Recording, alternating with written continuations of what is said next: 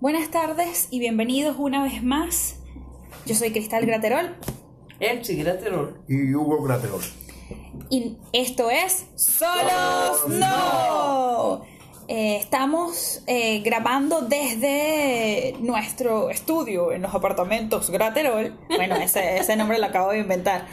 Y hoy vamos a tratar un punto o un tema bastante interesante que ha estado lamentablemente en boga eh, desde hace mucho tiempo. Es un tema que trasciende culturas, trasciende fronteras eh, y en general lo vemos como un tema bastante interesante. Pero antes de entrar eh, de lleno en el tema que vamos a presentar hoy, quisiera por favor recordarles que nos sigan en las diferentes plataformas para podcast, como lo es Spotify, como lo es Apple Podcast y como lo es Pocket, Po- Pocket Cast. Lo siento. Además de eso, estamos eh, en Facebook y estamos en Instagram. En Instagram estamos como solo, guion bajo o piso no, piso o guion bajo internacional. Estamos en Facebook como solos no y estamos en Twitter como arroba solo no dos. Eh, allí podríamos tener intercambio de ideas, ustedes pudi- pudieran sugerir un tema que realmente les guste que nosotros tratemos en el programa y con mucho gusto eh, utilizando pues la palabra del Señor que es nuestra herramienta principal para gloria y honra de Él nosotros eh, también pediríamos en oración esta sazón espiritual para llevar a cabo esta presentación de estos temas que ustedes pueden sugerir. Sin preámbulo, sin más preámbulo, comenzamos, no sin antes recordar que Saludos a aquellos, aquellas personas que nos sintonizan desde Pensilvania, Florida, Georgia, Idaho, México, Venezuela, Chile, Uruguay, Argentina, Colombia, Panamá y Perú y muchos más. Muchas Y gracias. la por colonia Tobar. Muchas gracias por permitirnos oír. Muchas gracias, amigos míos. Y bienvenidos a Solos No. Qué talento, chico. qué talento, de verdad que sí. Ok, ¿en qué se va a basar nuestro tema de hoy? Primero, ¿cuál es el título? Y segundo, eh, ¿en qué parte de la Biblia nos vamos a basar para desarrollarlo? Bueno, vamos a estar sobre la base de Hechos 10, capítulo 1 y, y por ahí se va, ¿no? Es, el, es el, el episodio de la casa de Cornelio. Y este, este episodio nos va a enseñar a cómo superar prejuicios raciales y culturales para seguir predicando el Evangelio. Exacto, entonces ese sería nuestro, el título de hoy, sería racismo y prejuicios, ¿no? Ujú. ¿Quiénes Así es. no hemos sido lamentablemente víctimas de, de prejuicios? Así es. Discriminado. Exacto, de discriminación, bien sea por rango social, bien sea por color de piel, bien sea por nacionalidad, Por estatus. Por estatus social, exacto. Entonces, eh, vemos que, no sé, nos sentimos como impulsados, principalmente el hermano Hugo se sintió impulsado a presentar este tema porque creemos que es importante eh, tener una base bíblica para entender y para enfrentar y mucho más importante superar este tipo de estigma social. Y está muy bueno porque está muy en boga, está muy, muy en boga la, la, el tema de la discriminación, de, la, de los de prejuicios, ¿verdad? En, en raciales, culturales, de muchas maneras. Y entonces, bueno, queríamos ayudar y, y, eh, dar parte, poner en, en palabras o en, o en opiniones en este solo, no en este segundo, en este gu- segundo podcast que tenemos para hablar un poquitín de ese tema que, que mucho está haciendo hueco en nuestros países. Ujú. Y también quiero agradecer a, a Hugo que nos colabora, que nos acompaña hoy, ya que la Yeah. semana pasada, como ustedes se acuerdan, estaba esta servidora y Cristal nada más. Solita. Pero ahora tenemos al señor Hugo con nosotros. Exacto. Así que damos la bienvenida a Hugo que nos acompaña hoy. Bravo, Hugo. A falta, a falta de efectos sonoros de, de muchos aplausos, aquí está, un solo aplauso, pero rápido. Un aplauso rápido. Ok, entonces, Entonces, ¿qué? ¿en qué está basado nuestro, Ah, nuestro bueno, como ya dijimos en estudio de Hechos, hoy? en Hechos 10, 1 y siguiente. Ok, Y lo traigo a propósito porque por primera vez estamos viviendo la experiencia de, de ser extranjeros, de estar fuera de, de nuestra patria y cómo en el día a día hemos experimentado o, o he experimentado ciertos, ciertos rechazos, no siempre y no con muchas personas, pero en algunas oportunidades en que me pasó, este, me hizo, me hizo pensar dónde consigo, dónde consigo un, un tema, un, dónde consigo material para, para hablar de este tema. Y el Señor me, me dirigió, pues me sentí inspirado a buscar a, a la experiencia de Pedro, cuando un día fue a orar y cómo Dios, este, cómo el Señor le, le tumbó ese, ese prejuicio, pues, por medio de, de una visión. Entonces, eso me, me motiva a traer este, este tema para colaborar, como dijo Elsie, en, en, en la obra del Señor y, y ver los resultados en, en las personas que vamos a conocer. Exactamente. Ajá. Entonces, eh, como dijimos con anterioridad, este tema de la discriminación racial y cultural está basado en el libro de Hechos, capítulo 10 en adelante, donde el versículo clave se encuentra en el 28. Pero vamos a ponernos un poco en perspectiva de qué se trata este capítulo 10, quién es Cornelio, quién es Pedro. Eh, y para ello contamos con la participación, como dijo la señora Elsie anteriormente, de Hugo, alias mi papá, porque estoy haciendo este podcast con mi papá y con mi mamá. Somos una familia. Somos una familia, exactamente. Así es. Eh, pero así da penita así en el programa papá, mamá. No, no, no, una tarajaya no Ya es sabes, le da penita, le da penita. Hablando de discriminación. Hablando de discriminación, qué pena, qué ¡Qué triste! Ay, no. oyendo, Mal ¿no? testimonio. Ah, bueno. Mal- voy a editarlo, voy a editarlo. Entonces, em, ponnos en perspectiva, por favor. Bueno, como ya dije a- anteriormente, para poner en contexto, este, ya sabemos que Pedro, Dios obra en el apóstol, en Pedro, para, para que supere esos prejuicios, pues, y pueda llevar a cabo su misión como la es de, la de compartir el mensaje del, del Cristo resucitado con Cornelio, un extranjero, y con su casa, o sea, con su familia. Pero cómo Dios obró, cómo, Exacto. cómo Dios le dio a entender a Pedro que era necesario, siendo Pedro judío, siendo con reglas, un hombre de, de ley, cómo Pedro le es cambiado esta, esta, mm, Sí, esta manera de pensar. ¿Qué, qué, qué impactó a Pedro? ¿Qué hizo Dios para quitarle a Pedro este, este prejuicio? Bueno, a mí me parece que no fue tan fácil porque dice el texto que el ángel bajó tres veces. Vamos a, ya va, no nos queremos, no queremos saltar la historia. ¿Quién es Cornelio? Cornelio es un centurión. ¿Qué es un Italiano. Un centurión? centurión es un comandante que está a cargo de una compañía de, de militares, de Guardia De un, Nacional, de, de un destacamento. de un destacamento. Y es italiano, no es judío. Exacto, ¿no? un extranjero ¿Que vive italiano. en dónde? ¿Dónde vive este italiano? en Jope. En Jope. Ujú. Ok.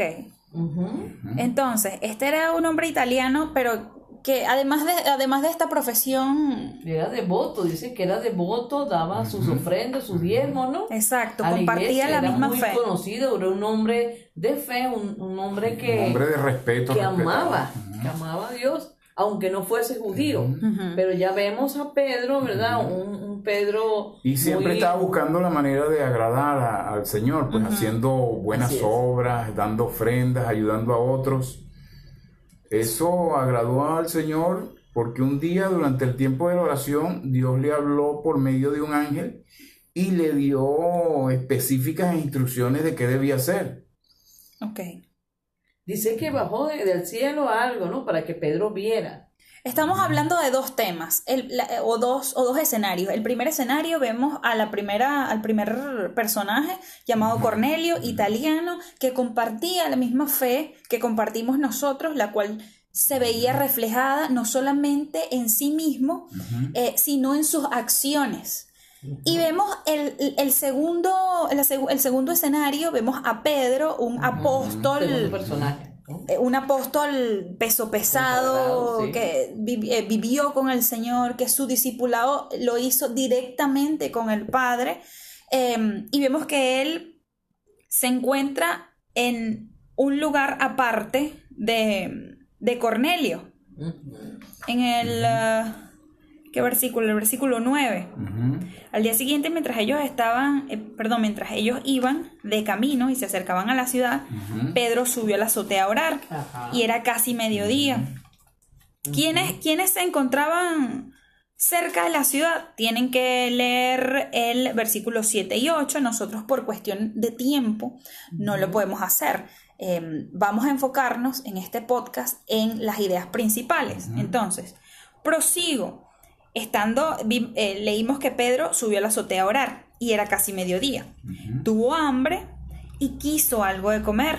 Mientras se lo preparaba, le, so- le sobrevino un éxtasis. Vio, en el, vio el cielo abierto y algo parecido a una gran sábana que suspendida por las cuatro puntas descendía hacia la tierra.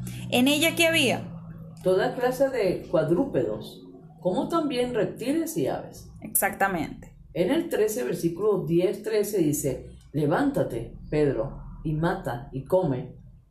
Y le dijo, esto le dijo una voz. Y en el 14 dice Pedro, de ninguna manera, Señor, replicó Pedro, jamás he comido nada impuro o inmundo. Esa fue la primera vez. En el 15, por segunda vez, le insistió la voz. Lo que Dios ha purificado, tú no lo llames impuro. Esto sucedió tres veces. Y enseguida la sábana fue recogida al cielo. Exacto. Entonces, después de esta visión, eh, tras este éxtasis que, que presenció, que experimentó Pedro, él se preguntaba, o sea, ¿qué es ¿Qué es esto? esto? Seguía reflexionando sobre el significado de esta visión. Y el Espíritu le dijo, mira, Simón, tres hombres te buscan. Date prisa y baja y no dudes en ir con ellos, porque yo los he enviado. ¿Ok? Entonces en el 21 relata cómo Pedro bajó y les dijo a, esto- a estos hombres, bueno, aquí estoy, yo soy el que ustedes buscan, ¿qué asunto los ha traído acá? Y ellos contestaron, bueno, nosotros somos unos centuriones, unos soldados enviados por Cornelio, un hombre justo y temeroso de Dios, respetado por el pueblo judío. O sea, yo creo que esta es una de las características súper importantes que se presentan, una de las, de las tres que vemos principalmente que se presentan de, de nuestro hermano Cornelio, que era respetado por los judíos.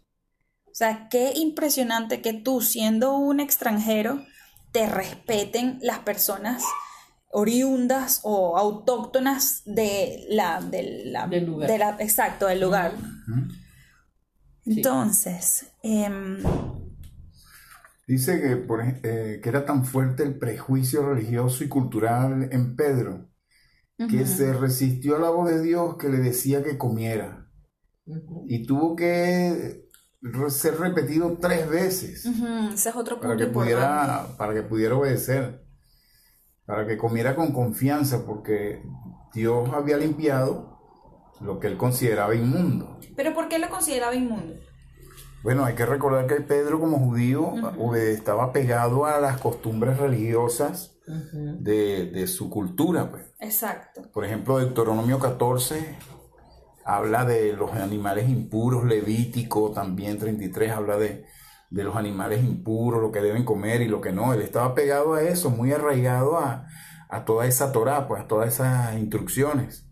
Sí, esto se, esto se parece mucho a, la- a- a algunas personas que no les gusta algún tipo de color de otras personas.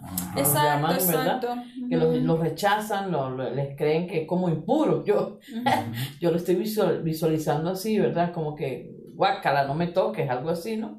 Y entonces yo Sí. creo que eso tiene que ver mucho con el, con el tema que estamos ahorita poniendo en, en la mesa.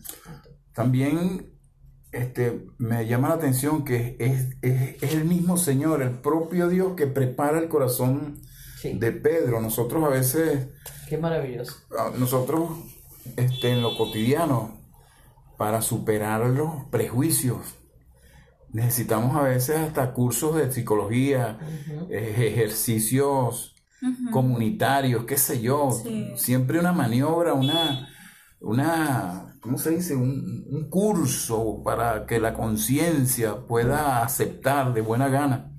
Sin embargo, aquí se nota que sin la intervención directa, espiritual del Señor, vamos, no vamos a hacer la obra bien, vamos a tener siempre esos prejuicios de a este sí, a aquel no, a aquel me cae bien, hoy aquel me, me, parece simpático.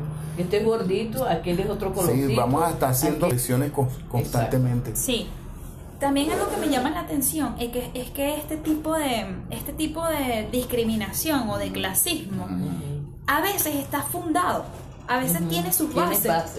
Por ejemplo, este tipo de clasismo o este tipo de, discriminación tenía una base de años, de siglos atrás, por los cuales cientos de miles de personas fueron criadas. En este caso, Pedro. Pedro, su cultura es no comas cochino, no comas esto, no comas lo otro, porque es inmundo.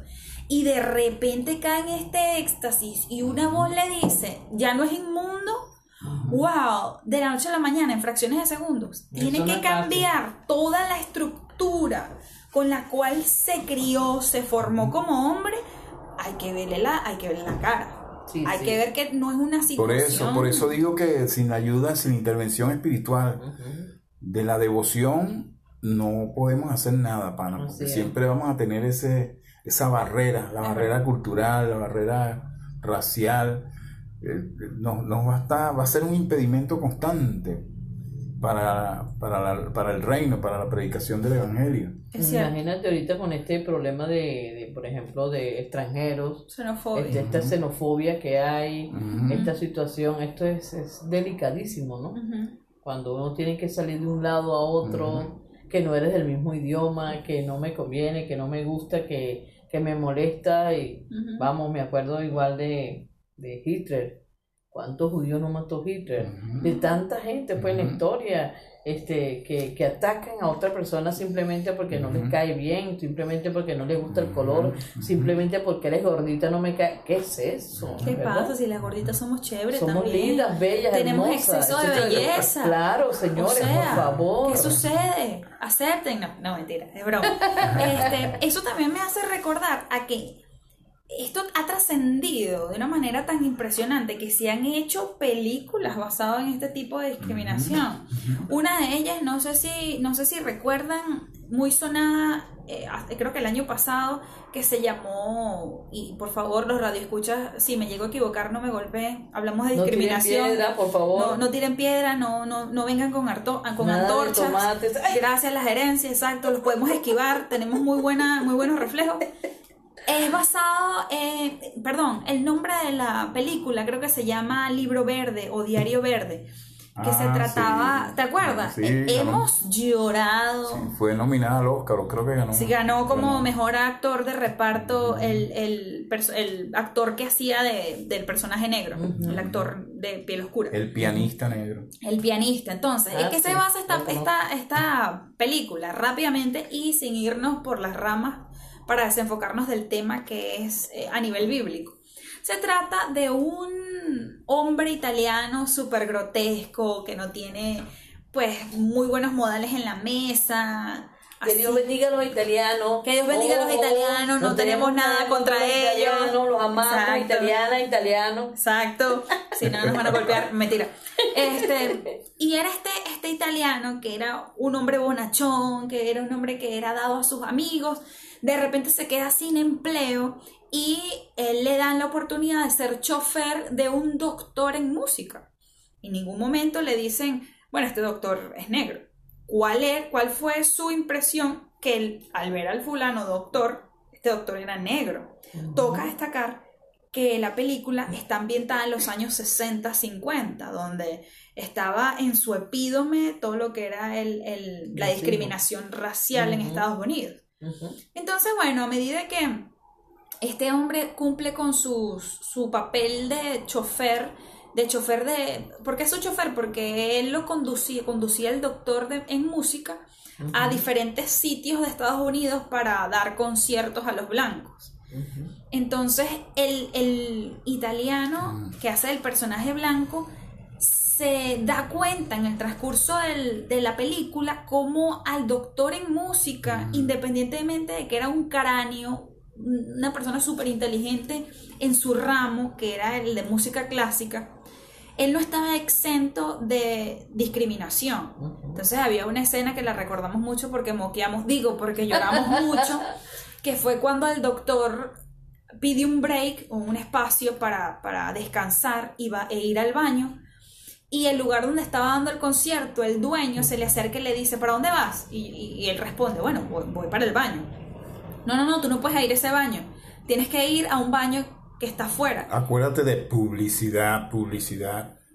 Está siendo muy, muy largo, ya, córtalo, córtalo. No, vale, ya va, o sea, calmémonos. Ok, dale, Sí dale podemos. rapidito. Entonces, este hombre ve, este hombre que hace el personaje blanco, ve desde lejos que, wow, este hombre blanco número dos maltrata al doctor en música, sabiendo que minutos antes lo aplaudía y le decía Al que exquisita, negrito. exacto, que exquisita era su pieza, que exquisita era su interpretación. Entonces él comienza a darse cuenta de esa otra parte de la vida. En conclusión, terminan siendo súper amigos, Súper que, panas. casi que compadres, ¿no? Super panita. Y así muchas otras, muchas otras, muchas otras eh, películas que, que eh, exaltan hasta cierto punto la raza más discriminada. Por supuesto, en este, en esta, en este, estos episodios de, de- de Hollywood es- está de por medio la- el ejercicio continuo, ¿no? Para derribar la, esa fortaleza eh, Cultural, racial y ajá. cultural. Pero en el caso de Pedro es mucho mejor porque no necesitó tanto ejercicio como los, los personajes de esta película. Este, a mí me parece que fue mucho, el ejercicio fue mucho más fructífero. Claro, le costó tres veces al señor decir, no, si tú no, si tú no Y- obedeces al señor, ay, no. Sí, Iba- me contó. Y, y sí, ahí usted sabe el tamaño de esa sábana, a lo mejor el, peso. Que lo arrojaba, lo arrojaba. todo una tuvo garra. costo, todo tuvo un costo, ¿no? Entonces, sí, es de, es de notar cómo, cómo debemos estar dispuestos pues a, a predicar el Evangelio del Señor a todos, pobres, ricos, educados, personas sin educación, religiosos y, y no religiosos. Cada vez que Dios, que el Señor nos dé la oportunidad de compartir las buenas nuevas, deberíamos hacerlo sin, sin ser frenados por, por nuestros propios prejuicios, pues. Es difícil. Pero es no difícil, imposible, pero no imposible. Así ¿Por qué? Porque dice la palabra del Señor también que el Espíritu Santo es el que nos, nos eh, empuja, nos empuja, nos empuja. Entonces cuando nosotros, a medida que vayamos desarrollando una relación íntima con el Señor, va menguando nuestro yo-yo, va ven- menguando nuestro, nuestro ego, nuestros prejuicios y va creciendo el Espíritu Santo, creo que esos prejuicios se van rompiendo cada día más, cada día más, Así es, cada día más. así es, porque al final tanto Cornelio como Pedro recibieron instrucciones de, sobre lo que tenían que hacer, pues, durante su tiempo de oración. Y esto nos hace ver que los tiempos de oración no son un Exactamente. tiempo en que solo nosotros hablamos. Exacto. También el Señor nos habla. Exactamente, exactamente. Porque creemos que la importancia de la oración reside es en el que no es un monólogo. La oración es un diálogo en el que debemos permitirle espacio al Señor también para que nos hable. Así Porque es. toca destacar que nosotros promovemos un Dios vivo, Amén. un Dios que se es. puede expresar como Él quiera. Él habla. Eh, no es un Dios acartonado de que, bueno, eh, la ecuación 3.4 dice Y- que debe, el Señor la- se debe la expresar así. Exacto, y la sensibilidad, estar sensibles a lo que Dios nos, nos, nos quiere mandar, quiere mandar a hacer y, hacerlo, pues estar sensible en la oración a que, qué quiere.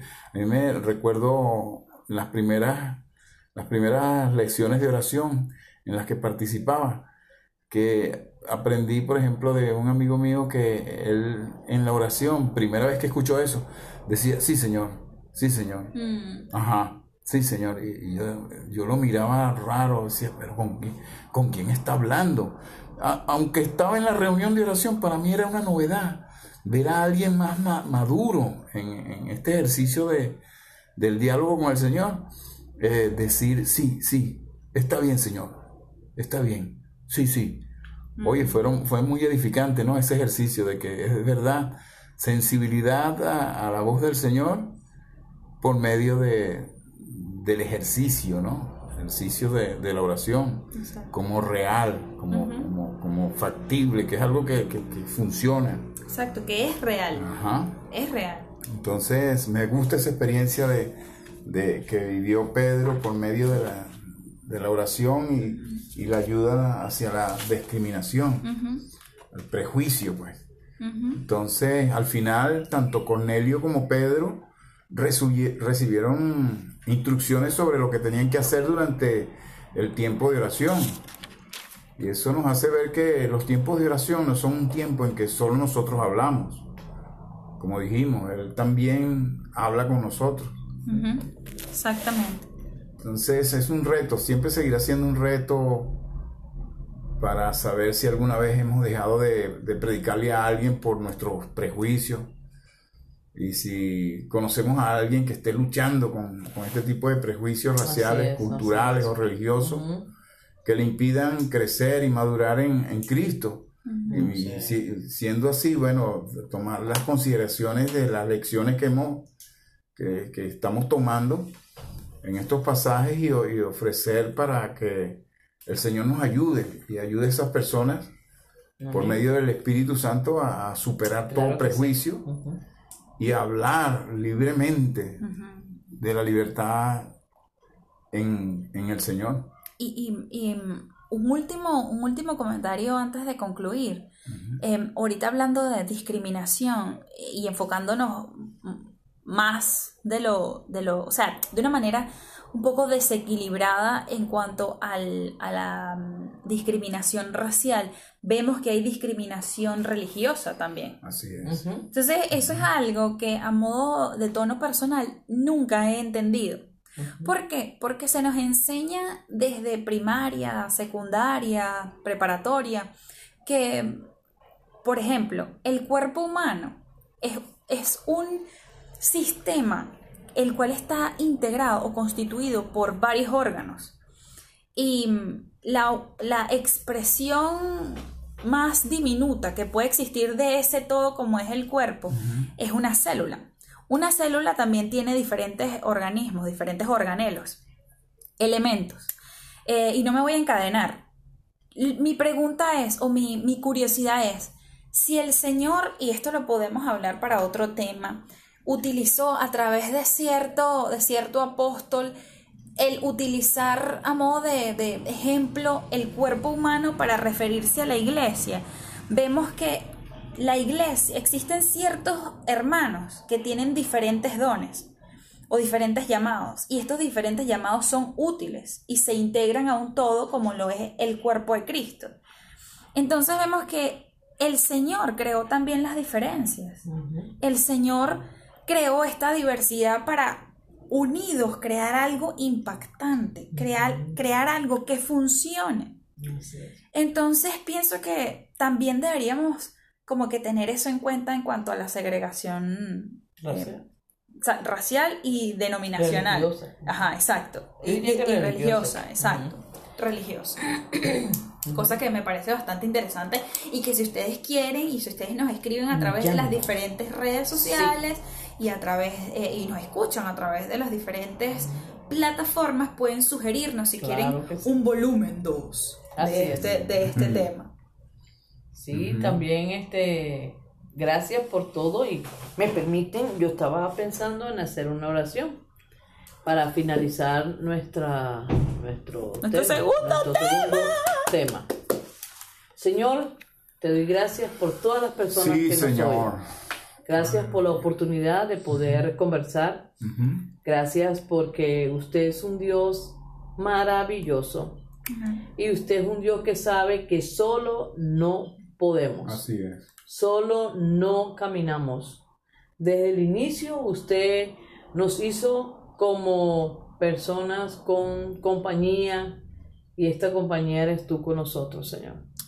Padre, yo no sé si en algún momento tú has sido lastimado, tú has sido dolido, tú has tenido dolor en tu corazón por cualquier momento difícil que hayas presentado, ya sea porque eres extranjero, porque tienes un color de pelo diferente, un color de ojo diferente, un color de, de tez diferente, Señor, o que eres de no sé qué religión pueda ser.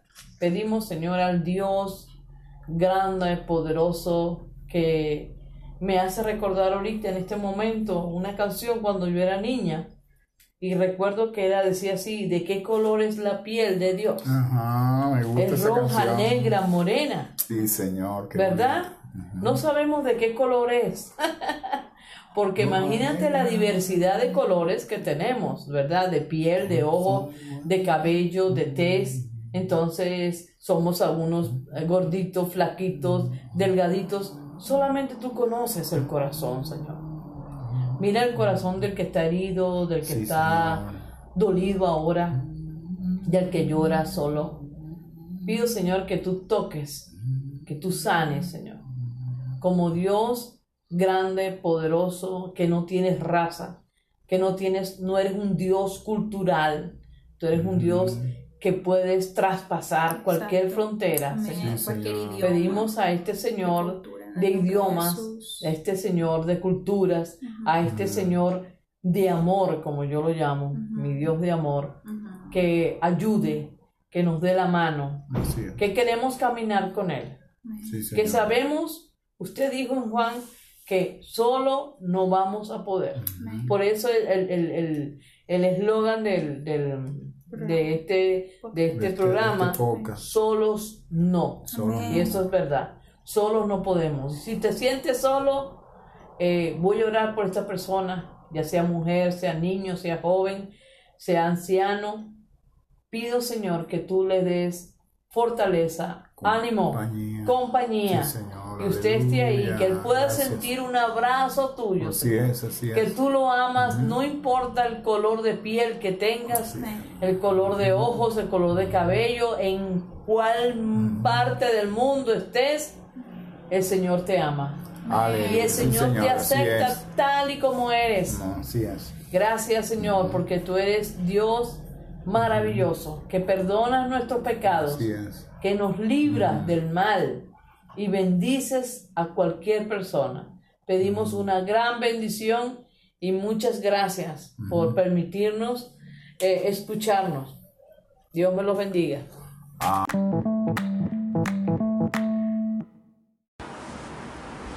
Muy buenos días, buenas tardes y buenas noches. Bienvenidos una vez más. Mi nombre es Cristal Graterol. sí, Graterol. Y esto es Solos No. Recuerden, por favor, escucharnos a través de Spotify, Apple Podcast, Google Podcast, Overcast, Breakit, Radio Public, Pocket Cast, Anchor, My Turner y en cualquier otra plataforma digital estaremos allí como Solos No. También en las redes sociales, Instagram, eh, solos guion bajo o piso, no guion bajo o piso internacional. Y en Facebook como solos no.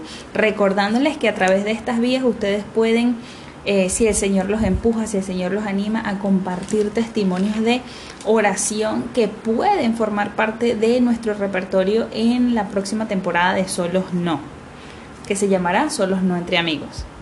Estaremos conversando con muchos hermanos de varias naciones que mm, pues quisieran formar parte de esta mm, nueva temporada de Solos No. Y si tú el que nos escuchas quiere también formar parte de esta nueva temporada, bienvenido serás, puedes enviarnos tu testimonio si no quieres facilitarnos porque quieres mantener la privacidad, puedes escribirnos a estas diferentes redes sociales o a nuestro correo electrónico internacional 2019 arroba gmail.com. Así es, no te quedes con las ganas, mi hermano amigo, no te quedes con las ganas de, poder eh, apoyar este, este programa Solos No Entre Amigos.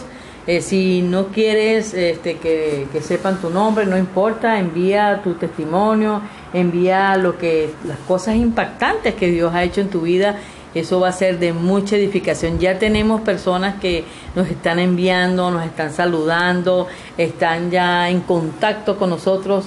Va a ser súper macro chévere, de verdad. Yo sé que esto va a ser muy, muy bueno porque estamos ya teniendo una lista de hermanos de cuales estamos orando por ellos para que el Señor los use con poder y autoridad. Es maravilloso escuchar cómo Dios se mueve en otras partes del mundo, con otro tipo de culturas, con otro tipo de hermanos queridos, porque todos somos iguales. Y a veces pensamos que solamente a nosotros nos pasan cosas maravillosas, no. A otras personas también les, también les pasan cosas maravillosas o cosas increíbles de creer, o sea, algo que tú dices, que tú lo oyes y tú dices, wow. Y otra cosa que quiero hacer hincapié es que las personas que invitamos son personas que hemos conocido, son personas honorables, son personas decentes, son personas que no mienten al hablar y sabemos que son honestas y transparentes. Eso está muy claro para nosotros. Y además de eso que son personas de testimonio. Claro, por eso estoy, estoy explicándole, o sea, no hay charlatanería aquí, ni hay mentira, no, no, no, a nosotros no nos gustan esas cosas. Además que esto es un, un podcast donde debemos honrar y reflejar al Señor Jesucristo, que eso es lo que hacemos. Correcto. Ah, entonces, estén ustedes pendientes. Vamos a hacer impacto en cada una de sus vidas y estamos súper macro felices porque nos están escuchando en muchas partes del mundo. Queremos mandarle un fuertísimo, fuertísimo abrazo a cada uno de ustedes. Gracias, gracias, gracias, gracias, gracias. Dios me los bendiga. Al Líbano, quiero decirle al Líbano, gracias. Tú persona, no sé cómo te llamas, pero gracias porque en el Líbano nos están escuchando. Muchas gracias. En Venezuela, Colombia, vamos. República Dominicana, hasta Tailandia, Irish, my Irish people. Eh, los irlandeses, gracias por su apoyo también. Muy chévere. Rusia también. Sí, España, Panamá. Correcto. Muchas, muchas, muchas, muchas gracias. Mis respetos para ustedes. Eh, les mando muchos cariños y mis bendiciones. Y es un honor, amigos, hermanos, estar juntos. Y, recuerden, solos no estamos, no estamos solos. El Señor está con nosotros. Y el Señor quiere que nosotros esparzamos esta palabra, que nosotros hablemos de Él. No hablamos religión, no estamos aquí hablando ni denominacionales, ni situaciones de, denominacionales, ni colores, ni rangos, ni, ni estatutos, ni, ni culturas, ni nada de eso, ¿ok? Aquí lo que hablamos solamente es de Cristo. Revelamos a Cristo, porque Cristo no es religión, es que salvación y salvación. Correctamente. Muy bien. Entonces, em, dando un breve, muy breve resumen de lo que vimos en el programa pasado, y hemos hablado de cómo fue que pasaban del timbo al tambo, por así decirlo, al Señor. Primero estuvo frente a Pilato, entonces eh, Pilato en ese trajido, en esa disyuntiva que se presentó por parte de la población judía, él quería de una forma bastante precaria salvar a Jesús al permitirles tener la opción o tomar la opción de indicar a los judíos que eran o Barrabás o Jesús, sabiendo que Barrabás era un asesino. Así es. Eh, pero ellos dijeron, suelta a Barrabás y crucifica a Jesús, porque una vez que él dice, ok, pero este hombre nada ha hecho, ¿qué hago con él? Crucifícalo, ¿ok? Allí nos quedamos. Ahora bien, Vamos a seguir leyendo el capítulo 27 de Mateo, pero esta vez desde el versículo 27 en adelante.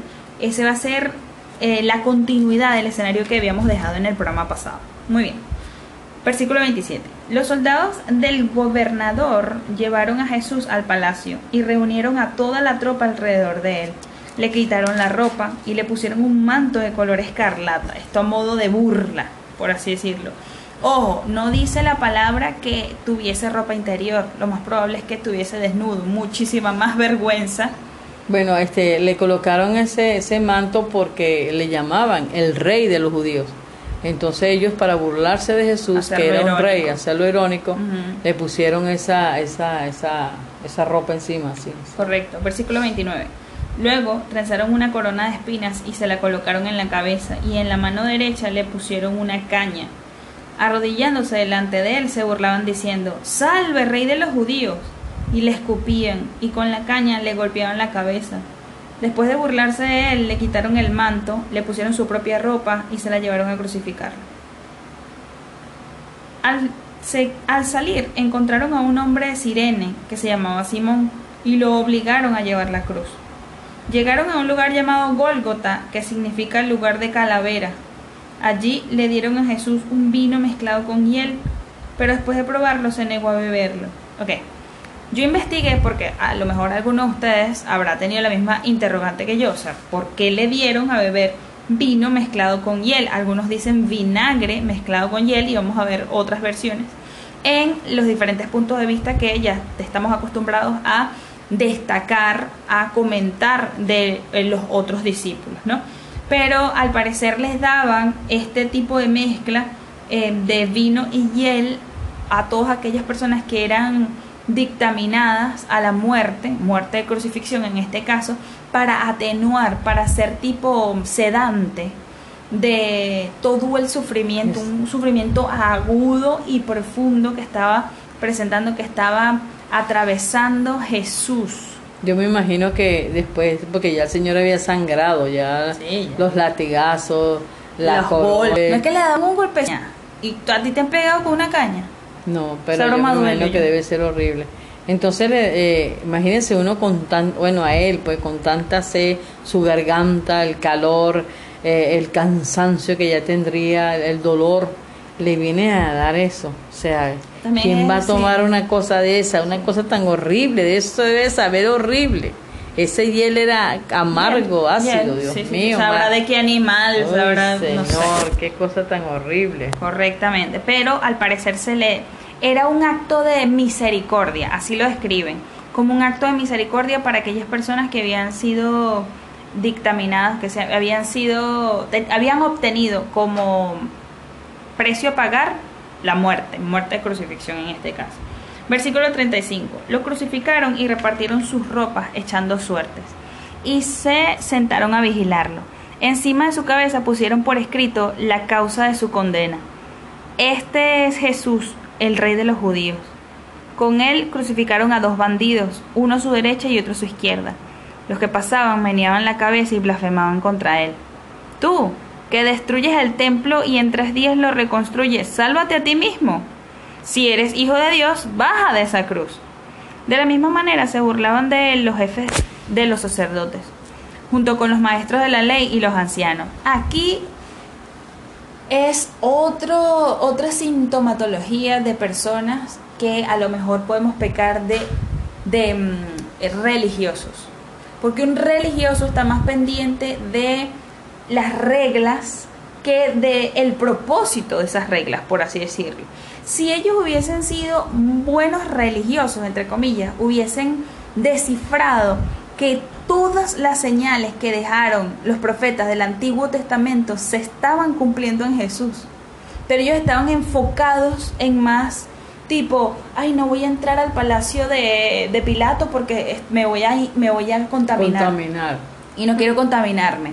Ay, no, no voy a ir a tal iglesia porque tal iglesia utilizan el pelo corto y yo tengo el pelo largo. O sea, volvemos a lo mismo, volvemos al, al mismo embrollo que no tiene fruto, no tiene patas ni cabeza. Pero bueno, ok.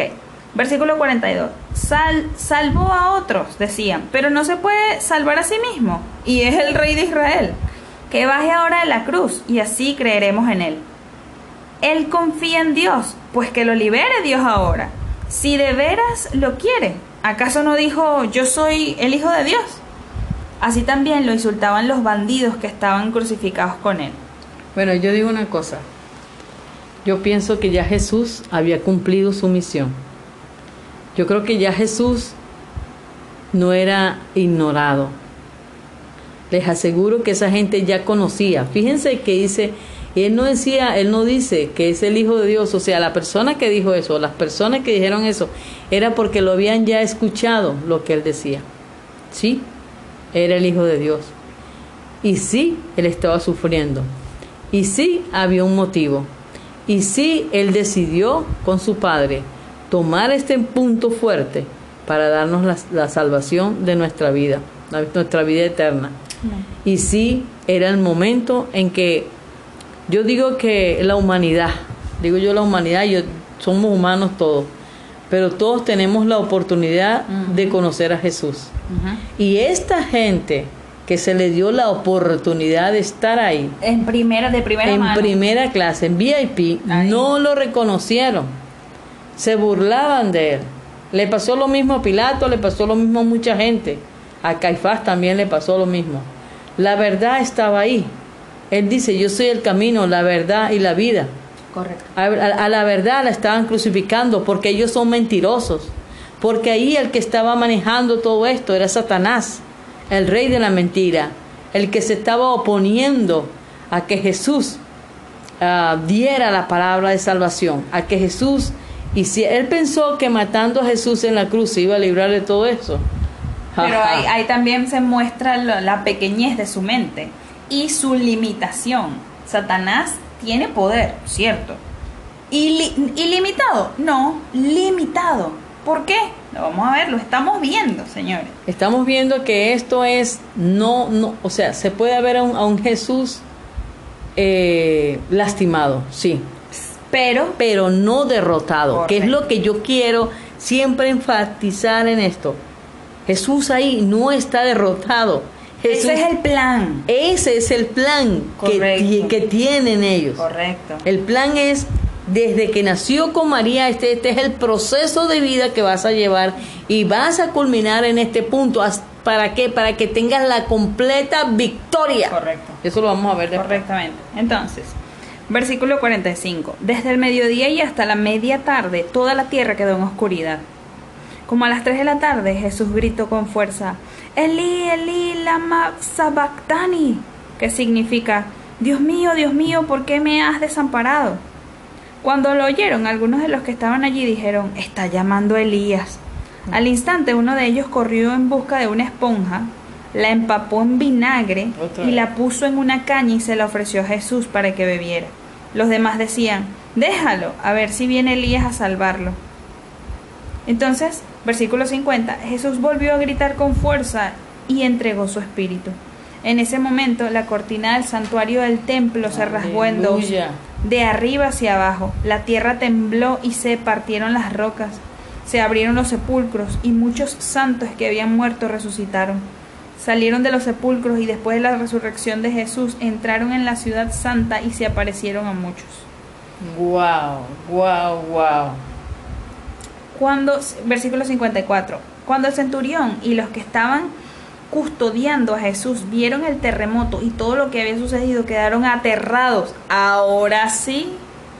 Y exclamaron, verdaderamente este era el Hijo de Dios. Estaban allí mirando de lejos muchas mujeres que habían seguido a Jesús desde Galilea para servirle. Entre ellas se encontraban María Magdalena, María madre de Jacobo y de José, y la madre de los y la madre de los hijos de Zebedeo. Al atardecer llegó un hombre rico de Arimatea llamado José, que también se había convertido en discípulo de Jesús. Se presentó ante Pilato para pedirle el cuerpo de Jesús y Pilato ordenó que se lo dieran. José tomó el cuerpo, lo envolvió en una sábana limpia y lo puso en un sepulcro nuevo de su propiedad que había cavado en la roca. Luego hizo rodar la piedra grande a la entrada del sepulcro y se fue. Allí estaban, sentadas frente al sepulcro, María Magdalena y las otras Marías. Al día siguiente, después del día de la preparación, que era sábado, los jefes de los sacerdotes y los fariseos se presentaron ante Pilato. Señor, le dijeron, nosotros reclamamos... Ok, repito. Señor, le dijeron, nosotros recordamos que mientras ese engañador aún vivía, ese engañador, qué loco. A los tres días, eh, dijo, a los tres días resucitaré.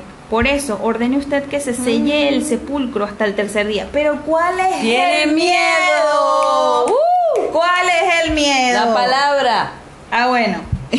la verdad. que coinca la gente. Uno, uno, uno, uno la gente. Por eso, ordene usted que se selle el sepulcro hasta el tercer día. No sea que vengan sus discípulos, se roben el cuerpo y digan al pueblo que ha, que ha resucitado. Ese último engaño sería el peor que el primero. Llévense una guardia de soldados, les ordenó Pilato, y vayan a asegurar el sepulcro lo mejor que puedan.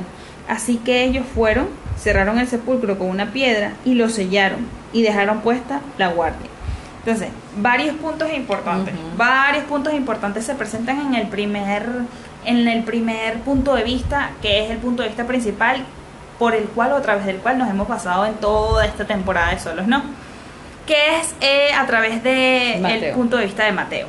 Entonces, en el versículo 45, cuando dice Eli Eli lama sabactani, que significa, Dios mío, Dios mío, ¿por qué me has desamparado? ¿Realmente piensas tú que el Padre lo desamparó?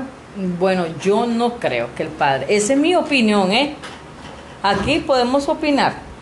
Yo no creo que el padre haya desamparado al hijo. Yo lo que creo es que él está citando un salmo.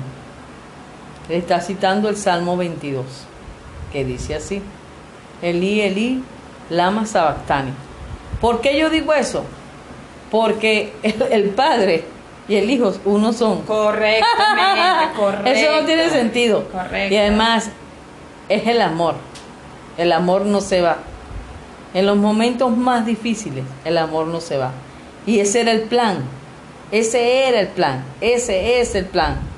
El plan era que el Señor viniera a la tierra, que enseñara su palabra, que hiciera grandes portentos, milagros, y que después muriera en la cruz. ¿Para qué? Para salvarnos de la ira, de la, de la Para- ira eterna Correcto, y correcto. darnos la vida eterna. y coronar. Ese era, ese era el objetivo. Sí. Esos 33 años, Años, sí. se resumen en este escenario. Y no Sí. creo que aquellos autores intelectuales y autores eh, de mano que participaron en la elaboración de este plan se hayan dividido al final. No, ¿cómo crees? Yo- esa es nuestra opinión. Exacto. Otros dicen que era porque Jesús tenía muchos pecados y el, se- y el Padre no, no lo podía ver. Bueno, respetamos eso. Válido, válido. Respetamos eso también. Correcto. Pero yo, mi opinión es que no, el Padre no puede abandonar nunca al Hijo. Correcto. Otro punto que a lo mejor ustedes, como nosotros nos, nos preguntamos, está en el versículo 51 del mismo capítulo 27. En ese momento la cortina del santuario del templo se rasgó en dos, de arriba hacia abajo. ¿A qué se refiere esta cortina? Esta cortina en la que dividía el lugar santo del lugar santísimo en el templo judío, el templo de Israel. ¿Qué pasaba? Que una vez que el Señor paga ese precio, una vez que el Cordero por excelencia paga el precio por la humanidad, ya esa división entre Dios y la humanidad se rompe. ¿Y por qué el detallazo de y se rompió de arriba hacia abajo? Eran porque era de metros, no, no, realmente si ustedes quieren saber información detallada se lo, se lo podemos facilitar. Ahorita no recuerdo cuántos metros de largo eran, pero les aseguro que eran más de 5 metros. No, Puedo, sí, llegar a decir que eran 9 metros y algo. No era más, creo. Entonces, ¿habían escaleras? Lo más probable es que sí hubiesen escaleras para la época. Pero rasgar, ¿y era de cuántas pulgadas? Era un grosor impresionante No, enorme. La cortina lo que de- tenía esa cortina. La cortina que dividía el santuario era enorme. pesada, pesada de lo grueso que era. Entonces, de que alguien hubiese rasgado esa cortina pesada y súper larga de arriba hacia abajo era algo suma y únicamente celestial. Era algo divino, era algo de, como dijo él, ya, consumado es, ya está pago, ya no hay división, ya pueden presentarse confiadamente, como dice la palabra, nos podemos presentar confiadamente ante ese trono, ante ese lugar santísimo. ¿Por qué? Porque antes no se podía, solamente podía entrar una vez al año un sumo sacerdote. Y este sumo sacerdote tenía, em, según eruditos, un cordón atado a su, a su talón. De modo que si se encontraba algún tipo de olor no agradable, por así decirlo, delante del Señor, el Señor lo mataba insofacto y las personas para no entrar, para evitar entrar al lugar santísimo porque no estaban calificadas para hacerlo, eh, arrastraban el cadáver con esa, con esa pabilo, con ese em, hilo, ¿ok? Vamos a, a investigar. Yo sé que está en Éxodo, mis hermanos, pero en la próxima clase que tengamos le vamos a decir cuánto pesaba la cortina y cuánta distancia tenía, cuántos metros y cuántos kilos de espesor. Lo vamos a hacer para que ustedes tengan una idea Más sobre clara. la cortina. Correcto. Bueno, em, esos son los aspectos importantes que podemos eh, destacar de el punto de vista de Mateo. Ahora bien, vamos al punto de vista de Marcos y esto lo podemos apreciar en el capítulo 15 a partir del versículo 16. Dice, los soldados se llevaron a Jesús al interior del palacio, es decir, al pretorio, y reunieron a toda la tropa. Se pusieron, le pusieron un manto de color púrpura, luego trenzaron una corona de espinas y se la colocaron. Salve, rey de los judíos, lo aclamaban. Lo golpeaban en la cabeza con una caña y le escupían. Doblando la rodilla, le rendían homenaje. Después de burlarse de él, le quitaron el manto y le pusieron su propia ropa. Por fin lo sacaron para crucificarlo. A uno que pasaba por allí de vuelta al campo, un tal Simón de Sirene, padre de Alejandro y de Rufo, lo obligaron a llevar la cruz. Condujeron a Jesús al lugar llamado Gólgota, que significa lugar de calavera. En los próximos puntos de vista vamos a ver en qué idioma significa el lugar de calavera esta palabra Gólgota. Le ofrecieron vino mezclado con mirra. Antes era vino mezclado con hiel. Pero no la tomó y lo crucificaron. Repartieron su ropa echando suertes para ver qué le tocaría. Eso ya lo vamos a ver más adelante en qué parte del Antiguo Testamento lo dice. A cada uno. Versículo 25. Eran las 9 de la mañana cuando lo crucificaron. Un letrero tenía escrita la causa de su condena. El rey de los judíos. Con él crucificaron a dos bandidos, uno a su derecha y otro a su izquierda. Luego dice, los que pasaban meneaban la cabeza y blasfemaban contra él. ¡Eh! Tú que destruyes el templo en tres días y lo construyes, decían. Baja de la cruz y sálvate a ti mismo. De la misma manera se burlaban de los jefes de los sacerdotes junto con los maestros de la ley. Salvó a otros, decían, pero no puede salvarse a sí mismo. Que baje ahora de esa cruz ese Cristo, el Rey de Israel, para que veamos y creamos. También lo insultaban los que estaban crucificados con él. Desde el mediodía y hasta la media tarde quedó toda la tierra en oscuridad.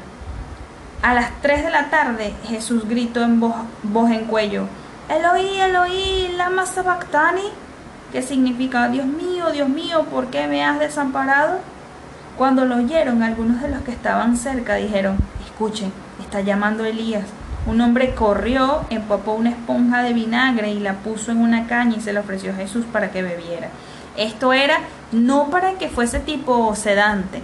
Aquí realmente el propósito era que le ardiera prolongar más su sufrimiento con esta acción. Déjenlo, a ver si viene Elías a bajarlo, dijo. Entonces Jesús, lanzando un fuerte grito, expiró. La cortina del santuario del templo se rasgó en dos, de arriba a abajo, y el centurión que estaba frente a Jesús, al oír el grito y ver cómo murió, dijo, verdaderamente este hombre era el Hijo de Dios. Algunas mujeres miraban desde lejos, entre ellas María Magdalena, María la madre de Jacobo el menor y de José, y Salomé. Estas mujeres lo habían seguido y atendido cuando estaba en Galilea. Además, había allí muchas otras que habían seguido a Jesús, que habían subido con él a Jerusalén. Era el día de la preparación, es decir, la víspera del sábado. Así que al atardecer José de Arimatea, miembro, distingui miembro distinguido del consejo y que también esperaba el reino de Dios, se atrevió a presentarse ante Pilato para pedirle el cuerpo de Jesús. Pilato, sorprendido de que ya hubiera muerto, llamó al centurión y le preguntó cuánto, había, hacía que había muerto. Una vez informado por el centurión, le entregó el cuerpo a José. Entonces José bajó el cuerpo, lo envolvió en una sábana que había comprado, esto me llamó mucho la atención, y lo puso en un sepulcro cavado en la roca. Luego hizo rodar una piedra a la entrada del sepulcro. María Magdalena y María, la madre de José, vieron dónde lo pusieron. Entonces vemos a este hombre que fue un riesgo, un hiper riesgo, eh, José de Arimatea, el de presentarse ante Pilato para reclamar el cuerpo de Jesús en un sepulcro nuevo, cuando los sepulcros eran carísimos a nivel económico y culturalmente, quienes tenían sepulcro era gente bastante pudiente y compró una tela. Bueno, él era un, hombre adinerado, dice que era distinguido del consejo. O sea, este hombre se arriesgó, ¿verdad?, a, reclamar el cuerpo de Jesús ante. Pilato, Correcto. se mostró pues, se mostró, se mostró doliente y se mostró arriesgado. Correcto. Arriesgó. Es una cosa que me llama es el, el- La el- la tensión. tiniebla, la tiniebla que se apoderó cuando Jesús este, eh, gritó, o sea, cuando Jesús murió. Miren cómo, cómo la tiniebla se hizo tan, tan palpable hasta que bajó. Yo digo, o, o llegó a verse en la tierra.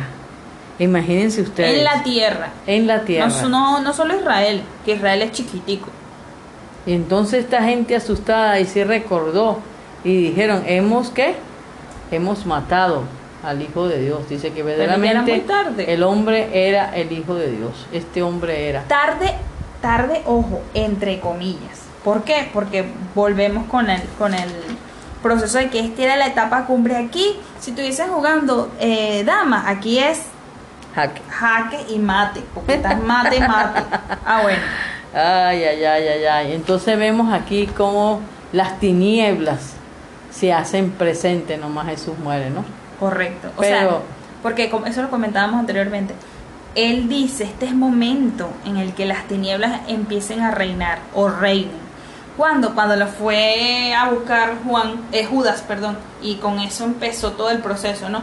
Ahora, aquí podemos em, ingerir, y obviamente repetimos, en nuestra opinión, de que esa esa mm, oscuridad espiritual trascendió, entre comillas, por así decirlo, el plano real y ya era palpable en este punto cumbre del proceso del plan ma- majestuoso del Señor. Yo veo aquí dos tipos de personas, no sé si ustedes los ven, ¿no? Yo veo los que acusaban, los que lastimaban, los que este, ofendían, pero también veo aquí el pueblo, veo las mujeres. Dios bendiga, no tengo nada en contra de los hombres, ojo, Dios bendiga a los hombres también, pero veo aquí sí. mujeres, mujeres Comprometidas comprometidas a la Hasta obra, el final.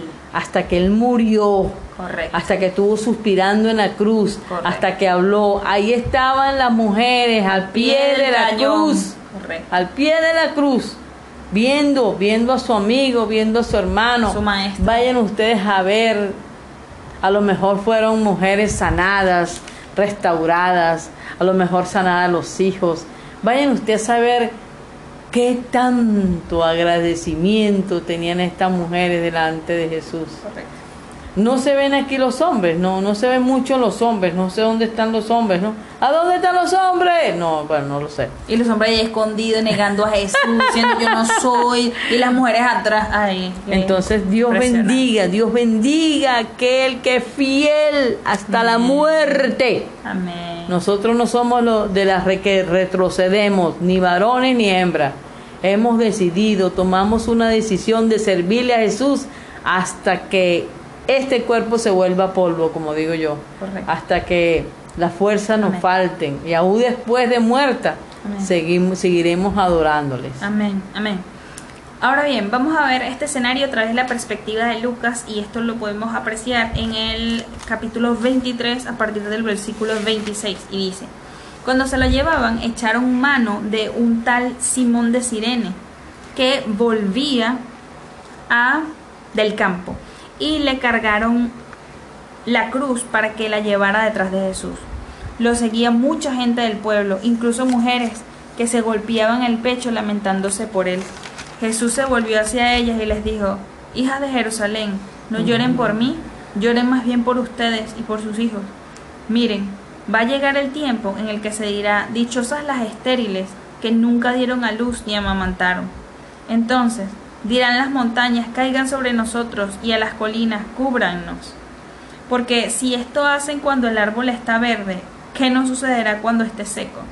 Entonces, a lo mejor muchos de nosotros no entendemos esta, este fragmento, mas sin embargo él se refería a el proceso espiritual, el proceso no espiritual, va además de espiritual, físico que iba a atravesar Israel una vez que él resucitara. Ujú. ¿Por qué? Porque eso lo comentaba la señora Elsie. eh, fuera de fuera de, de cámara. Ay, fuera del aire. Venía mucha persecución para Israel. Correcto. Acuérdense que después que. Jesús murió, los seguidores de Jesús tuvieron una persecución a muerte. Literal. Y ah, era literal. Y Correcto. después no solamente a muerte, no solamente los seguidores, mujeres, niños, las familias completas los sacaban y los asesinaban. Entonces Jesús ya, ya sabiendo el futuro, porque de eso, de eso, de eso lo que viene, lloren por sus hijos, intercedan por sus hijos, porque va a llegar el momento en que ustedes van a sufrir por esta misma persecución que se va a encender contra ellos. Correcto.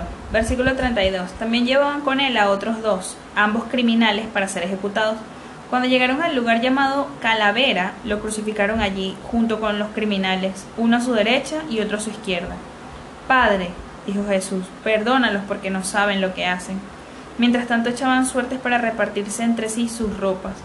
La gente, por su parte, se quedó allí observando y aún los gobernadores estaban burlándose de él. Salvó a otros, decían, que se salve a sí mismo. Si es el Cristo de Dios, es escogido. Es el escogido. También los soldados se acercaron para burlarse de él. Le ofrecieron vinagre y le dijeron, si eres el rey de los judíos, sálvate a ti mismo. Resulta que había sobre él un letrero que decía, este es el rey de los judíos. Uno de los criminales allí colgados empezó a insultarlo. ¿No eres tú el Cristo? Sálvate a ti mismo y a nosotros. Dicho, además de blasfemo, es sendo abusador. Oportunista, cerdo, cerdo, O sea, cerdo, iba a decir, un Bueno, cerdo también, también. Y ese, ahí es donde también podemos ver a dos tipos de personas. Pero vamos a seguir leyendo para tener una perspectiva más clara. sí. Pero el otro criminal lo reprendió. Ni siquiera tienes temor de Dios, aunque sufra de la misma condena. En nuestro caso, el castigo es justo, pues sufrimos lo que merecen nuestros delitos. Este, en cambio, no ha hecho nada malo. Luego dijo, Jesús, acuérdate de mí cuando vengas en tu reino. Te aseguro que hoy estarás conmigo en el paraíso, le contestó Jesús. Entonces vemos dos tipos de personas en la misma circunstancia.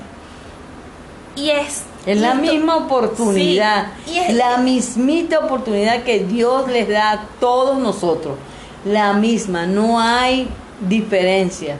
Todos tenemos oportunidad de arrepentirnos, todos tenemos oportunidad de escuchar a Jesús. Este, vean, vean la diferencia entre los dos mal- malhechores. Correcto. Y también siempre va a existir estos, estos tipos de personas. Hay personas que están pasando por procesos difíciles y lo que hacen es renegar del Señor, maldecirlo, que si existiera un Dios no hubiese tormentas, no hubiesen violaciones, no hubiesen esto.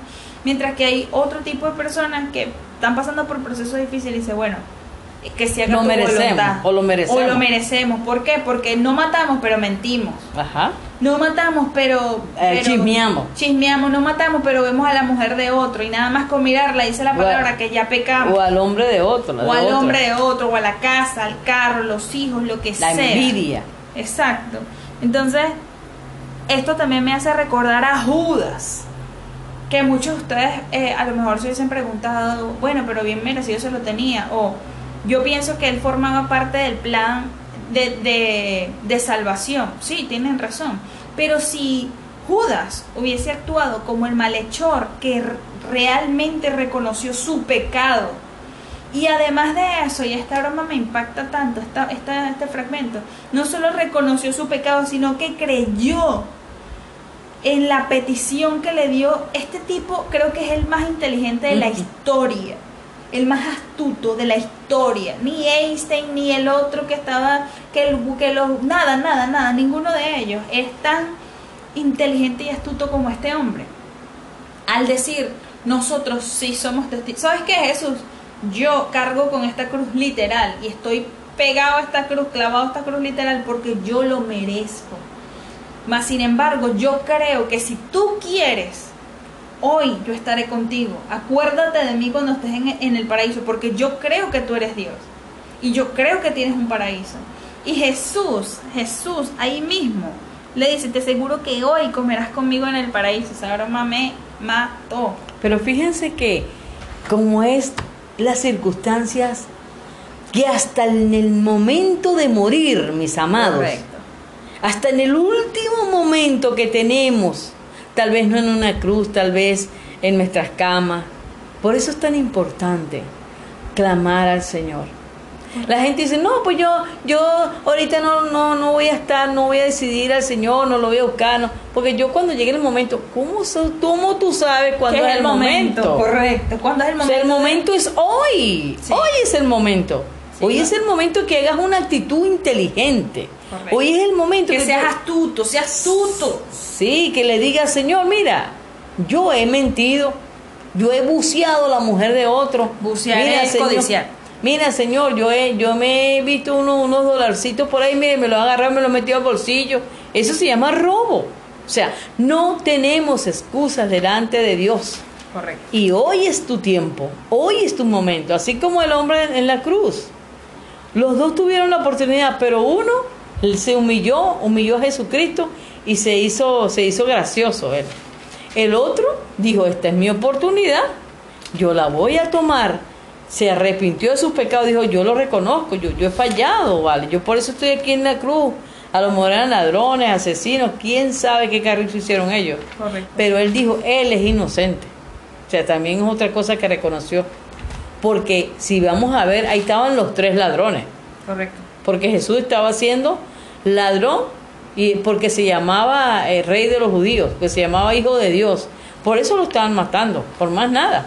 Porque había resucitado a Lázaro. Por decir la verdad. Por decir la verdad, por querer, por querer salvar a la humanidad. Sí. Por eso fue muerto. Pero este hombre, astuto, sabio, dijo, acuérdate de mí cuando estés en el paraíso. O sea, y el Señor le dijo, agarró esa palabra, tomó esa fe y confesó, Señor, quiero estar contigo. Así debemos decir nosotros, Señor, quiero estar contigo, en, que estés conmigo en mi corazón. Amén. Señor, yo te recibo porque yo he cometido muchos errores. Tal vez no he violado. Hay personas que me han dicho en la cara, bueno, él sí, yo no he violado, por eso no, por eso yo no soy pecadora. ¿Cómo que no? Desde que nacemos, amados míos, somos pecadores, porque venimos ya con ese puntito ahí, con ese puntito de mala fe. No necesariamente, es muy rara la persona que voluntariamente acepta a Jesús. Por eso tenemos que entrar en momentos difíciles para reconocerlo como este hombre. En un momento muy difícil. Correcto. Pero él tuvo la oportunidad de decirle, oye, acuérdate de mí. O sea que las situaciones difíciles son también una muestra de amor para nosotros. Exactamente. Por parte del Señor. Así es. Porque es la única forma realmente, realmente, mis queridos compañeros, en el que podemos volvernos en una búsqueda genuina de corazón con el Señor. Porque Así si es. estamos bien es muy raro que uno venga, como decía un predicador, tú vas a llegar al Evangelio por alguna necesidad. En un, pu- un punto crítico. Y por algo que tú quieras. O sea, a lo mejor no estás enfermo, a lo mejor no estás en bancarrota, pero te sientes solo. Ajá.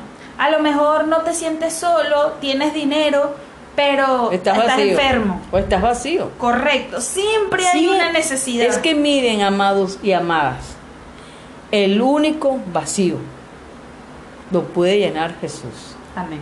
No hay vacío más profundo y hondo que el Señor no lo pueda llenar.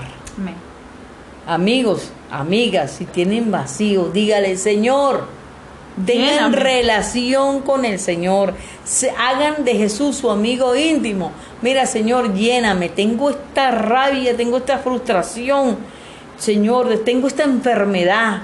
¿Por qué no decirle, sáname? Yo reconozco, vale, que me porté mal, que estoy mal, que me siento mal, que, que hice mal, Que pero yo necesito, Padre, que tú me perdones mis pecados. Correcto, Es casi lo mismo que le dijo el, el- el- el- chamo este, el hombre este en la cruz.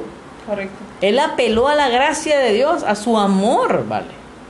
Y mira, el Señor que le dijo, de Te cierto, aseguro Ajá. que hoy estarás conmigo en el paraíso. wow, ese la sacó de honrón, Él de dijo, verdad. mire, el final, otro final coronado de un, chiripa. un final feliz. Correcto. Ese sí puede tener un final feliz. Versículo 44. Desde el mediodía y hasta la media tarde toda la tierra quedó sumida en la, en la oscuridad, pues el sol se ocultó. Toda la tierra, no dicen Israel nada más, o sea que fue toda la tierra, toda. Eso fue algo espiritual. Yo no quería ahondar en esto, pero eso fue algo espiritual.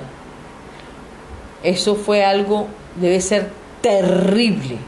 Eso debe haber dado miedo. Que en ese tiempo toda la tierra quedó en oscura. O sea, ¿qué pasó con el sol? Literal, se escondió aquí. dice. ¿Qué pasó con la luz? Lo que pasa es que, mira, ¡Wow! así sería la carga espiritual. Que eso fue lo que comentamos anteriormente. Que había ahí de, de demonios diciendo: Qué Sí, bárbaro. coronamos, matamos al Hijo de Dios. Pero es que el Hijo de Dios no muere. Porque el Hijo de Dios no es carne solamente. Él se hizo carne para que nosotros entendiéramos de que Él murió por nosotros y también para pagar ese precio. Pero Él no muere porque es el Espíritu. ¿Cómo tú le vas a decir al inicio? Deja de existir. O sea, ilógico. Pero bueno, ok, prosigamos. Entonces, dice así. Entonces Jesús exclamó con fuerza. Ok, pues el sol se ocultó, ok, y la cortina del santuario del templo se rasgó en dos. Versículo 46. Entonces Jesús exclamó con fuerza, Padre, en tus manos encomiendo mi espíritu. Y al decir esto, expiró. El centurión, al ver lo que había sucedido, alabó a Dios y dijo, verdaderamente este era un hombre justo. Ese fue otro a lo mejor que aprovechó Que- el sí, momento. Otro que dijo, mira, yo como que voy a coronar aquí. Así es. Toca destacar que, punto y aparte de los discípulos, de las mujeres que estaban con él, de las personas que en su vida habían creído en él, quienes creyeron fue un ladrón judío, judío, un ladrón Un centurión. y un extranjero. O sea, los dos lunares en la cara de la religión judía. Exacto. Eres cojo, no puedes entrar. ¿Por qué? Porque no, no sabemos por qué eres cojo. Aquí tiene que entrar gente en perfecto estado. ¿Que eres prostituta? No puedes entrar. ¿Que eres extranjero? Usted entre hasta el patio. Del patio no Estás puede. hablando del templo. Ok, estoy hablando del templo.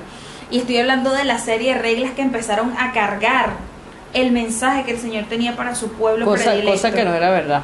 No o sea, era verdad. sí era verdad que no deberían entrar extranjeros, sí, porque habían leyes, es verdad. Pero eso no quería decir que el Señor no amaba a los extranjeros. Correcto. Eso no quería decir que el Señor no amaba a los, a los cojos, por ejemplo, a los sordos, a los ciegos. De hecho, vamos, Él hizo grandes milagros a, a cojos, a ciegos, a sordos, a mudos.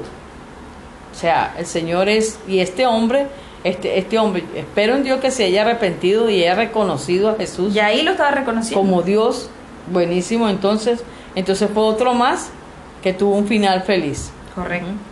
Entonces dice, versículo 48, entonces los que habían los que se habían reunido para presenciar aquel espectáculo, al ver lo ocurrido, se fueron de allí golpeándose el pecho.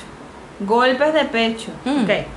Golpe de pecho, pero no veo arrepentimiento, no veo eh, indicativo de que reco- reconocieron la autoridad de Jesús como lo hizo el centurión, el bicho feo que también a lo mejor lo golpeó, que ta, ta, ta. Ok, es punto. Vayan anotando allí cómo debemos, porque una cosa es que estemos en el lugar correcto, pero podemos tener la actitud incorrecta. Equivocada, exacto. Correcto. Sí, es verdad. O sea, porque el centurión tuvo una actitud incorrecta, pero después dijo, calmémonos.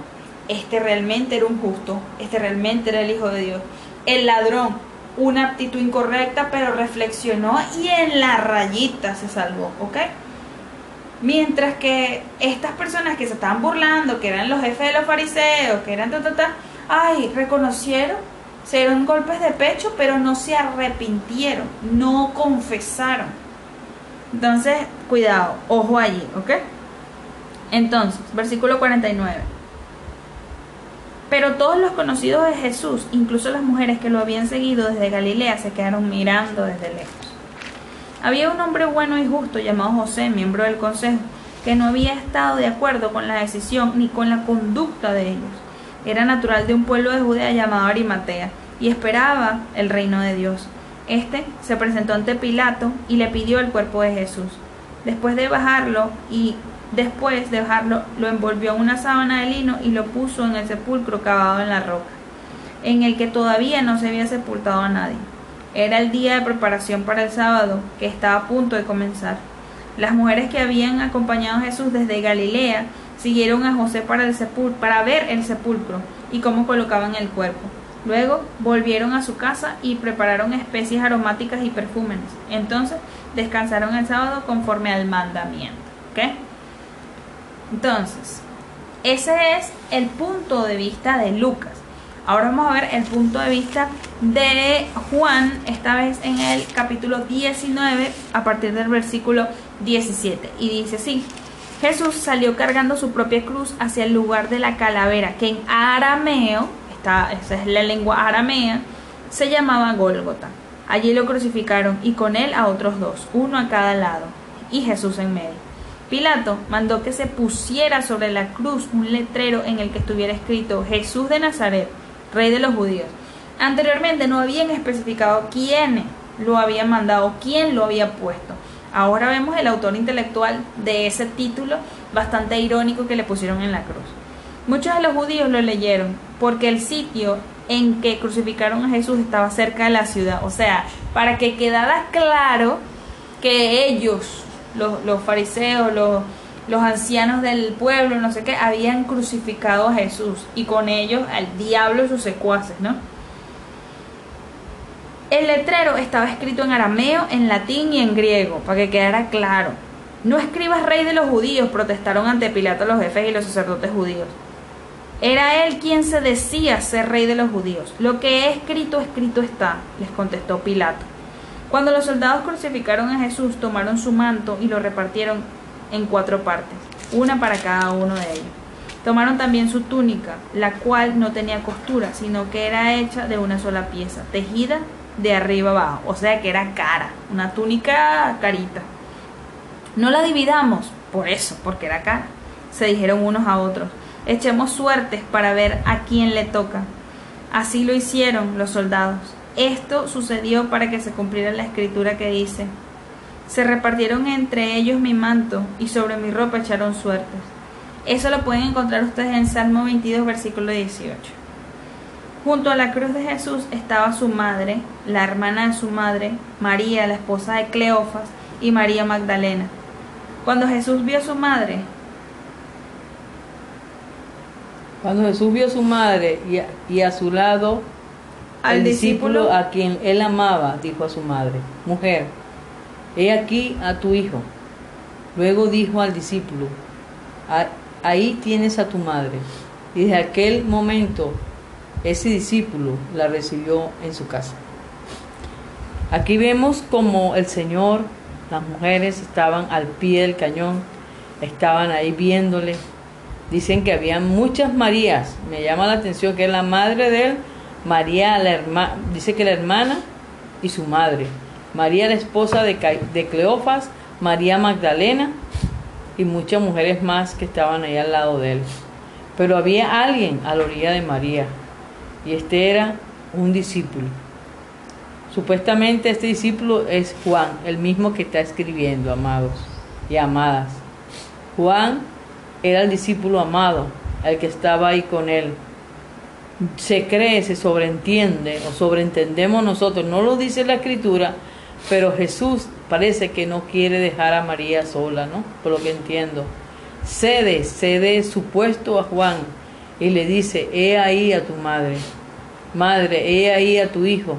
Eso quiere decir que se entiende que entonces María a lo mejor ya era viuda, ya a lo mejor no tenía hijos eh, que la acompañaran, que la tuvieran cuidado. Y me imagino que ya María estaba cansada, pues, estaba un poco más anciana. Entonces Juan, desde ahí, desde ese momento, Juan toma la responsabilidad de tener a María a su cargo. Qué bendición. Miren que hasta eso Jesús está pendiente de su madre en, en la tierra, o sea, de, de María, pues, de la que le dio la oportunidad de estar en su, en su vientre.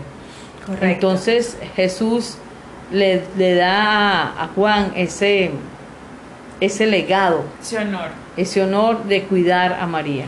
Correcto. Y también vemos lo, lo difícil que debió haber sido para María el ver a su hijo allí, al, al- a su hijo entre comillas, pues al que, al que tuvo en el vientre, ¿no? Y esto siempre me, me impresiona mucho, disculpen. Entonces, vamos, versículo 28 del mismo capítulo 19 de Juan. Después de esto, como Jesús sabía que ya, y que ya todo había terminado, y para que se cumpliese la escritura, dijo, tengo sed. Había allí una vasija llena de vinagre. Así que empaparon una esponja en el vinagre y la pusieron en una caña y se la acercaron a la boca. Al probar Jesús el vinagre dijo, todo se ha cumplido. Luego inclinó la cabeza y entregó su espíritu. Al día siguiente de la preparación para la Pascua, los judíos no querían que los cuerpos permanecieran en la cruz en sábado. Otra vez, ellos no, no se molestaron en ofender al Señor. no, oye, ya la religión dice que hay que sacarlo porque es sábado y el sábado es más bendito que el Hijo del Hombre, el Hijo del Señor que vino. Bueno, ok. Por ser este un día muy solemne. Así que le pidieron a Pilato ordenar que les quebraran las piernas a los crucificados y bajaran sus cuerpos. Eso era para acelerar su muerte, esta acción. Fueron entonces los soldados y le quebraron las piernas al primer hombre que había sido crucificado con Jesús y luego al segundo. Pero cuando se acercaron a Jesús y vieron que ya estaba muerto, no le quebraron las piernas, sino que uno de los soldados le abrió el costado con una lanza y al instante brotó sangre y agua. Para aquellas personas que a lo mejor tenemos un poco de anatomía básica en nuestros cerebros, en cuanto a conocimiento, sabemos que el cerebro lo envuelve un saco que se llama, eh, ahorita no recuerdo el nombre, ok, pero este saco para que, para que, que recubre el corazón, para que el corazón no se quede pegado a este saquito, está cubierto de un líquido cristalino. Entonces, algunos eruditos suponen de que la, la, la cosa que, el instrumento que utilizaron para romper a Jesús, para, para herirlo. herirlo, llegó hasta esa, esa, esa lanza, mejor dicho, llegó hasta el corazón y reventó su corazón. Porque es la única forma en que salga abundante agua. Porque, por ejemplo, tenemos un líquido transparente en las articulaciones. El líquido sinovial, ok, sí, tienen razón. Pero no tan, no tan no en una cantidad tan destacada como para que se vea que hay agua. O sea que le insertaron bien la lanza. Sí, o sea, realmente. Para matarlo, para, para rematarlo. Cerciorarse de que estaba muerto. Que estuviera muerto, Correctamente. Entonces, señores. Qué calamidad, qué cosa tan horrorosa. Impresionante. El que lo había. El que lo vio, perdón, da testimonio de ello. Y su testimonio es verídico. Él sabe que dice la verdad para que también ustedes crean. ¿Quién está hablando? Juan. Juan está hablando. Estas cosas sucedieron para que se cumpla la escritura. No le quebrarán ni un hueso. Y eso lo observamos en Éxodo 12:46, cuando hablaba de la cena, cuando estaban a punto de, de la Pascua. De la Pascua, exacto. Cuando estaban a punto de salir de Egipto tenían que tomar un cordero que tuviese unas características específicas, que fuese un año, sin mancha, sin defecto. No le podían quebrar los huesos. Todo esto aludiendo a este escenario. Desde el éxodo hasta este escenario. Entonces él era el cordero perfecto. No podían reventarle los, romperle los huesos, no podían.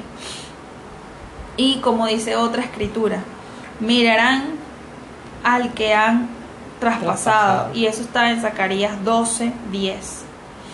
Después de esto, José de Arimatea le pidió a Pilato el cuerpo de Jesús. José era discípulo de Jesús, aunque en secreto por miedo a los judíos. Con el permiso de Pilato fue y retiró el cuerpo. También Nicodemo, el que antes había visitado a Jesús de noche, llegó con unos 34 kilos de mezcla de mirra y de aloe. Ambos tomaron el cuerpo de Jesús y conforme a la costumbre judía de dar sepultura lo envolvieron en vendas con las especies aromáticas.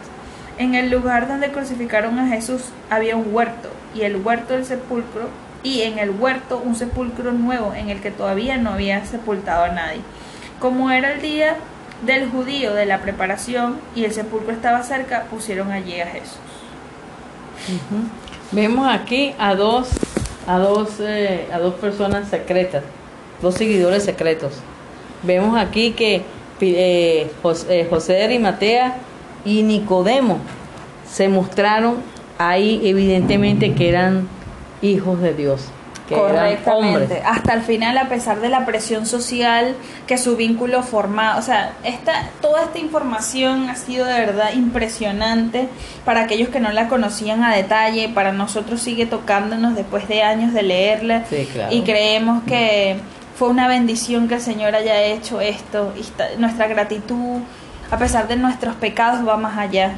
Así que les damos muchas gracias. Espero realmente, esperamos que el Señor hubiese eh, tocado sus corazones como tocó los nuestros al relatar esto, al formar parte de la discusión de este tema. Y recuerden, ¡Solos no!